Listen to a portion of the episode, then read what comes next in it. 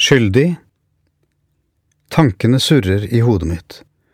Av og til lurer jeg på om mitt indre opprør kan høres utenpå. Eller er jeg så forbasket kontrollert at selv urettferdigheten jeg føler, kan skjules? Er jeg blitt så blasert at jeg kan svelge unna verdens lidelser som en munnfull Big Mac? Den som ikke vet, har ingen skyld og kan tilgis, tenker jeg, i mitt stille opprør mot tankene. Men jeg vet. Jeg vasser i en grunn bekk rett etter en guttesoldat bevæpnet med en stor granatkaster over skulderen. Bak meg spøker to barnesoldater og lurer på om de kan få den fancy norske gåstaven jeg går med. Jeg spøkte det bort med at vi hvite var så pinglete at vi ikke greide å gå uten stokk, og latteren runget gjennom jungelen. Steinene var sleipe og lyset svakt der trærne hang som paraplyer over oss og stengte for mye av dagslyset i bekkefaret vi fulgte innover mot Bungalama.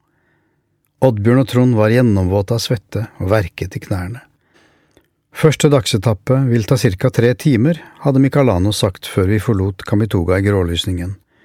Nå hadde vi slitt oss frem i over åtte timer og enda ikke nådd Bungalama, der vi skulle sove første natten. Det begynte å gå opp for oss at tre afrikanske timer egentlig var ni, mens syv timer var tretten, en type tidsstrenging som vi etter hvert ble svært irritert over. Etter hvert ga tankene seg, fordi jeg hadde mer enn nok med å ikke skli på den glatte stien. Dessuten begynte jeg etter ni timers gange å kjenne krampe i venstre bein. Det var et dårlig tegn etter bare én dagsmarsj ut i ingenmannsland med natten krypende innover oss.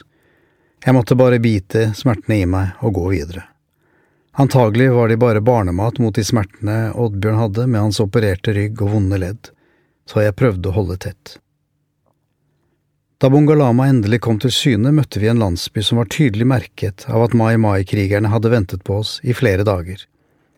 De hadde bare forsynt seg med alt de hadde lyst på mens de ventet, og vi måtte ved avgang neste dag punge ut med geit for å dempe gemyttene.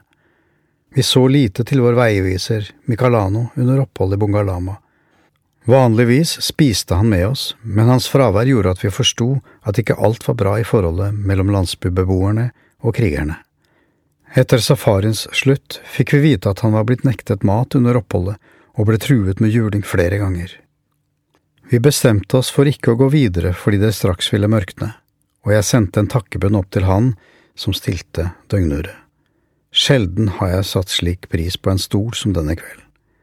Riktignok uten puter, men dog noe å sitte på, strekke ut krampene Oddbjørn og Trond ville prøve hengekøyene sine og bandt dem fast i takstolene på den ene veggen og gjennom døren og over veggen på den andre. Selv la jeg meg i en toseter sofa uten puter, og fikk i løpet av natten et nært bekjentskap til sprinklene. Noe innetak fantes ikke, så vi kunne se himmelen gjennom små hull i bølgeblikk-taket. Myggnettingene fikk hvile i natt. Vi orket rett og slett ikke å plundre med dem. Før vi gikk til hvile denne natten, gikk vi utenfor og slo oss ned med soldatene. Tropenatten hadde senket seg, og det var bekmørkt. Gresshoppene sang ivrig, og lyden av trommer hørtes i det fjerne. Røyklukten fra alle jordhyttene der kvinnene lagde mat, la seg som et stille teppe over gårdsplassen, og lukten satte seg i klærne og i håret. Vi luktet sur svette og sur røyk, men hadde det greit der vi satt omringet av soldater og nysgjerrige landsbybeboere som aldri hadde sett hvite mennesker før.